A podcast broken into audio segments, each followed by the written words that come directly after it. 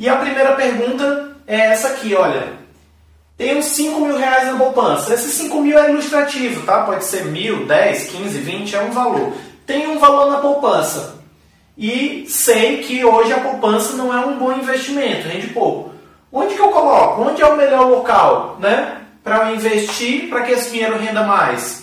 Então, assim, olha, eu coloquei algumas considerações aqui. A primeira coisa, você pode investir em qualquer lugar, tá? Por que em qualquer lugar?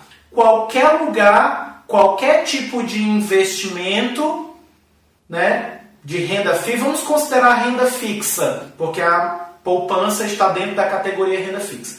Qualquer tipo de investimento em renda fixa provavelmente vai render mais do que a poupança. Por isso que eu falo, em qualquer lugar, invista em qualquer coisa. A poupança hoje é uma das piores opções que você tem para colocar o seu dinheiro, né?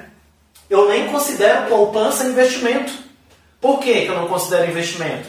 Porque a poupança já há bastante tempo, há mais de ano, anos, ela perde para a inflação. Né? O que, que é a inflação? A inflação é a perda do poder de compra do dinheiro. Então, com o passar do tempo, as coisas vão ficando mais caras e aquele dinheiro que você tinha hoje não é mais suficiente para comprar o mesmo bem no futuro. Então, por exemplo, você queria comprar um videogame hoje por mil reais e você resolveu que não vai mais comprar agora, vai esperar um pouco até tomar uma decisão melhor, porque vai sair um outro modelo e tal. E aí você guarda esse dinheiro em casa com você. Daqui a um ano, suponhamos que a inflação foi de 5%. Então, aquele videogame que custava mil, se ele tivesse sido corrigido apenas pela inflação, sem aumento de margem de lucro para o comerciante, ele agora vai estar custando 1.050. E aí suponhamos que o retorno da poupança nesse período foi 4%. Então, é, se você colocou o dinheiro, deixou o dinheiro em casa, o produto custa 1.050 e você tem mil. Se você colocou na poupança, o produto custa 1.050 e você tem 1.040. Então a poupança ela rende tão pouco que ela sequer acompanha o crescimento da inflação, tá certo? Por isso que eu falo, põe em qualquer lugar, qualquer coisa melhor.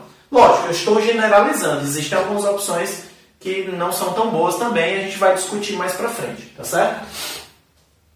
Outra questão aqui, ó, uma questão que é muito polêmica também, a questão dos imóveis, né? As pessoas é, me questionam muitas vezes sobre imóveis e o que eu tenho para falar sobre imóveis é o seguinte: se você pensa em adquirir um imóvel para moradia como forma de investimento, talvez você não esteja fazendo uma boa coisa. Talvez essa não seja uma boa opção financeira. Por quê? Porque é o seguinte, ó, quando você compra um imóvel para investimento, para moradia, você não vai poder contar com receita de aluguel, porque você está morando naquele imóvel, naquela casa ou naquele apartamento, tá certo?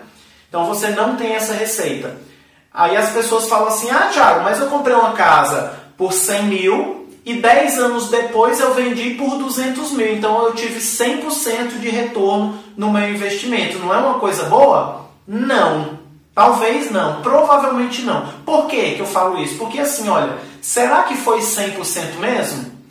Será que você não teve gastos com manutenção durante esses 10 anos? Pintura, trincas que apareceram, vazamento, telhado, calha, enfim, provavelmente, certo?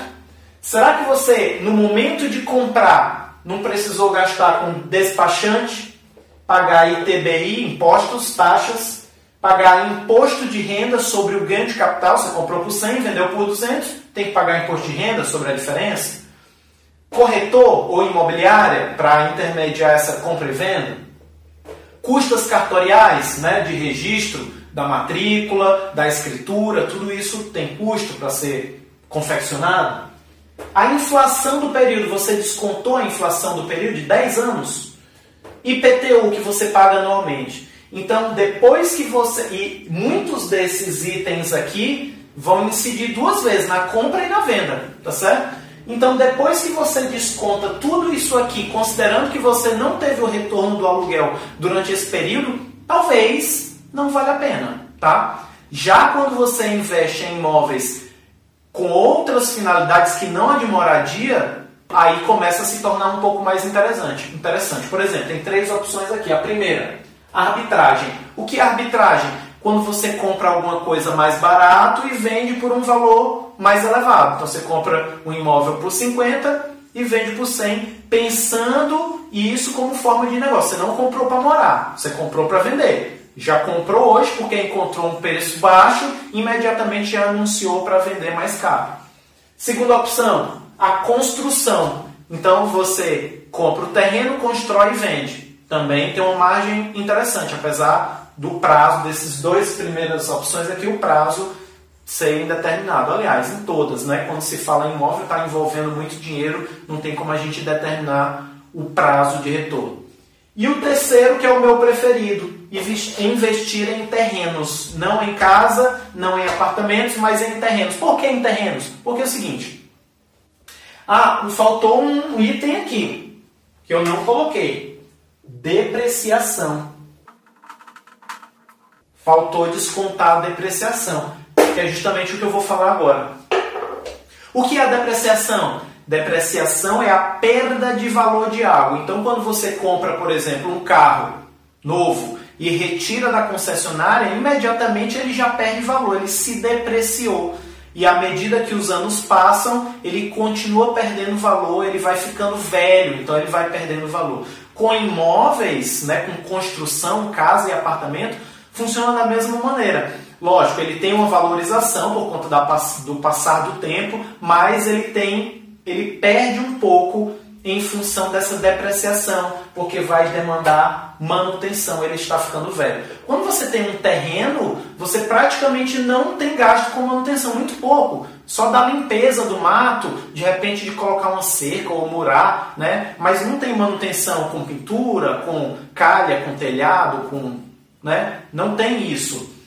Uh, e você, o terreno não incorre depreciação. A depreciação não está presente no terreno. Por quê? Porque não tem construção. Né? E um terreno ele tem um valor de mercado proporcionalmente inferior ao de um imóvel construído, né? porque não tem a estrutura construída lá, então ele é proporcionalmente mais barato. Ele é mais fácil de vender, porque a pessoa que quer uh, uma casa própria, é muito mais fácil para ela ela comprar um terreno, é muito mais agradável a ideia, talvez, né, na maioria dos casos, dela comprar um terreno e construir a casa dos sonhos dela, do jeito que ela quer, com a quantidade de quartos que ela quer, com suíte, sem suíte, com garagem, com três vagas, com duas vagas, com piscina. Então ela consegue fazer da maneira que ela acha melhor, tá certo? E ela pode também fazer no tempo dela. Ela compra o terreno, espera um tempo, junta um dinheiro, constrói uma parte, constrói outra, então é muito mais fácil. Então, terreno é a opção, minha opção favorita quando se trata de investimento em imóveis, tá certo? E um outro ponto muito relevante aqui com relação a essa pergunta do investimento, de onde colocar o dinheiro proveniente da poupança para que ele renda mais, é você investir em educação financeira, aprender cada vez mais sobre o dinheiro, tá certo? Quanto mais você adquirir conhecimentos né, sobre o mercado financeiro, melhor vão ser as suas condições de aplicar o teu dinheiro de forma com que ele renda mais. Então, te adianto de, de antemão que você já está no caminho certo, procurando, assistindo esse vídeo, procurando informações sobre o mercado financeiro, sobre investimentos e uh, Assim você vai estar contribuindo para o teu crescimento financeiro pessoal. Legal?